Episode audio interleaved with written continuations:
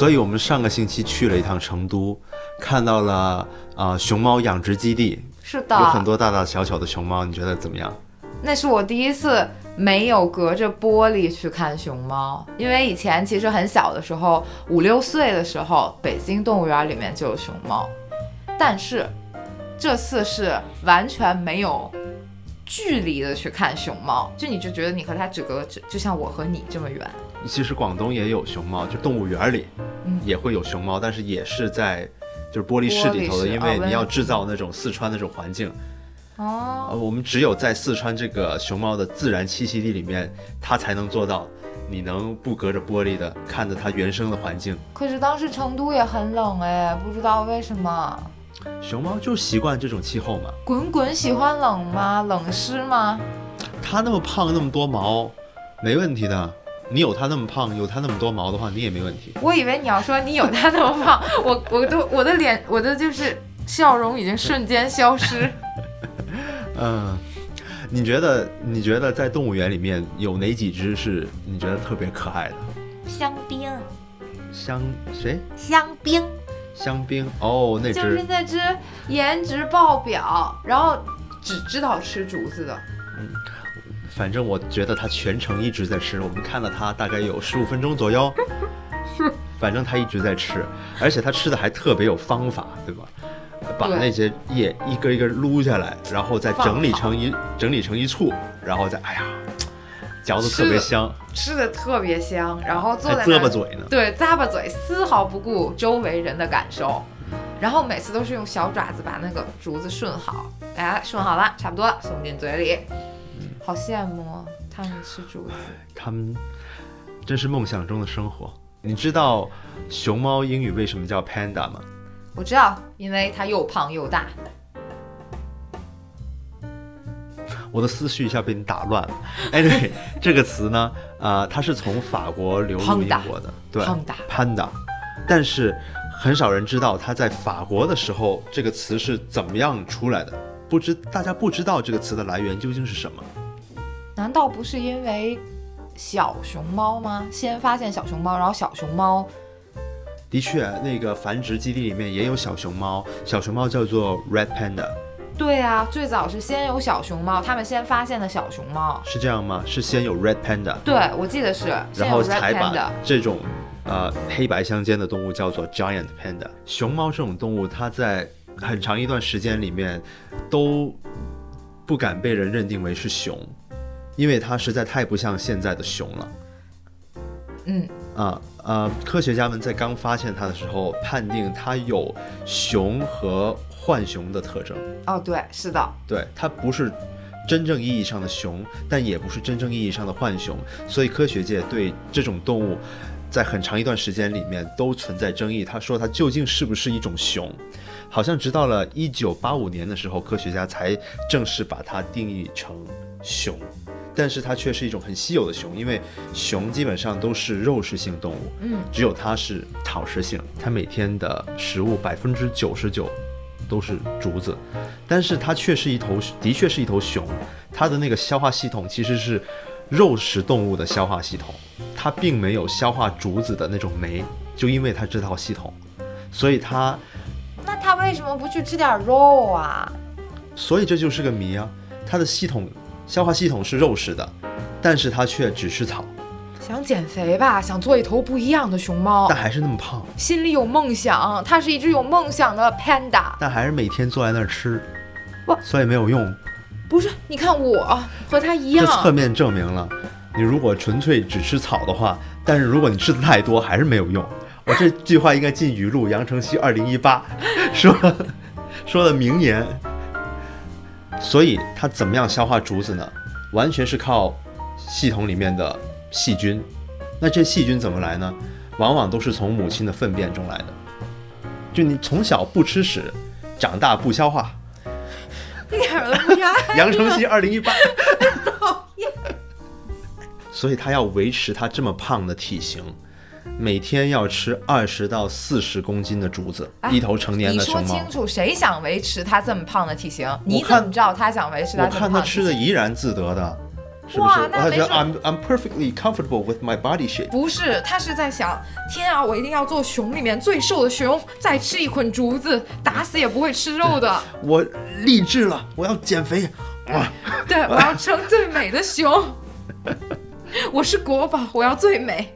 嗯因为他吃那么多的竹子，每天排泄要大概四十次。他睡多久？不知道，可能边睡边拉吧。你看啊，比如他睡的和你一样，他睡十个小时，嗯，然后呢，一天二十四个小时，还有十四个小时，他每天吃十个小时，睡十个小时，然后四个小时拉四十次，正好哎，Clever，可能就是这样的，平均安排，安排好了。哦，对，但是你知道吗？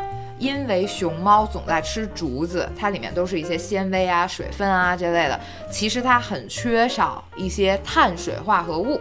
嗯，所以熊猫养殖养殖场里面的熊猫都有特制的那个窝头和贴饼子，你知道就。那个出锅的时候，你就会觉得天啊，贴饼子，熊猫贴饼子，熊猫的生活真好。就是啊，而且你看奈良鹿也有鹿饼子啊，熊猫有熊猫饼子，我就没有卖咪饼子。给你做一个，这是一一种一个神奇的物种，它为了吃，甚至能进化出一个假拇指。哦，它是它好像有六根手指，就是五根是正常的嗯猫爪子，然后这长出了一根假假的手指，其实它不是真的手指，但多了一个突突，它会有关节吗？会吧。好像没有关节，就啊这个、这个突突是专门让他们就抓紧那个竹子的竹叶，哦，因为然后它那往嘴里塞个它那个小 palm 不好抓那个竹子，对所以它一定要有一个可以勾住那个竹子的东西。对，所以这个物种为了吃，甚至能进化出一个新的身体部位，嗯，厉害，对它表示敬佩。你目前地球上有那么多那么多的动物，熊猫为什么能活了八百万年吧？我是很好奇的，其实对，它为什么能活到现在？我前一阵子上网查了一下熊猫，呃，它的生存的劣势。首先，第一个是它的低生育率，我不知道这是因为它们在人工养殖环境下性欲会变低，还是说这个物种本来性欲就特别低。在人工养殖的环境下，它们交配的成功率非常的低。为什么不知道，直到是它的精子能力不够吗？精游不到那个不知道呢，好像说是它们的性率就本来就比较低，它们就是 don't want to mate at all 真的吗？啊。在零九年人工受精成功之前，researcher 曾经说给熊猫看黄片儿，给熊猫吃伟哥，用这种极端的方式让他们 OK，come、on just get in bed。天哪！对啊，首先这是第一个，第二个，他们生完孩子之后，他们有百分之五十的机会都会生双胞胎。啊，是但是基本上他们只会养其中一个，另一个都会让它自生自灭，让它死掉。可能是因为在野外，一个熊猫它根本没有那么多精力去照顾两个孩子，因为它本来精力就不是很旺盛。而且还不是这样，不光是在野外，就是连在培养中心，BBC 曾经做了一个就是熊猫比比的纪录片，就讲说，因为它的母乳的那个分泌嗯，无法支撑它同时养两个或者是三个孩子。而且孩子出生之后，熊猫的孩子的发育程度很慢。而且它出生的时候不像牛和羊生出来马上就会跑、会跳、会叫了，对，但是熊猫 BB 生出来就真的是一个婴儿，你对，对，就是没有任何行动能力，眼睛也睁不开。他们其实是在第五十天的时候才会睁眼。它刚出生的时候才两个鸡蛋的那么重，一百二十克，也就是你这样拿着也就这样一点点。它从那么大长成那么大，嗯。这比人的那个发育的那个体型的变化要大多了。嗯，嗯，对啊，所以说熊猫，因为它每天只吃草，它都没有劲儿照顾自己的孩子，连自己都快照顾不好了。你知道吗？熊猫这种动物，它不仅仅是在四川生活，它也在像陕西、甘肃这些地方被发现过。嗯，而且在陕西的秦岭地区，有一种熊猫叫做秦岭熊猫，它是在四四川的熊猫的近亲嘛，像是兄弟一样的关系。然后秦岭熊猫呢，它不是黑白相间的，是棕白色的。哦，也好可爱。其实也很可爱，它的花纹也跟普通的熊猫是一样的。所以我觉得这个自然界是一件很神奇的事情，就是外观上大致都是一样的，只是颜色不一样了。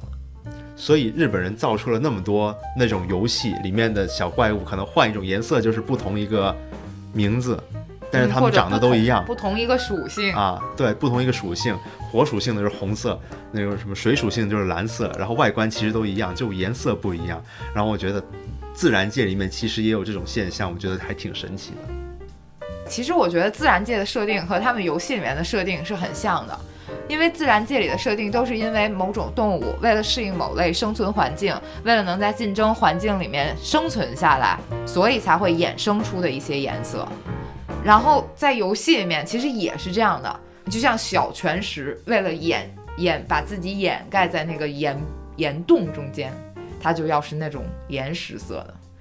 就像很多蜥蜴为了把自己掩藏在树叶中间，它就要是那种枯叶色的。嗯，所以说，嗯，口袋妖怪的制作团队其实也是对生活和自然挺有观察的人啊。这个倒是真的，他们很多东西都是合成了两三种动物的某些特点，并结合了它们的环境栖息的。对你记不记得那张那个绿毛虫的图？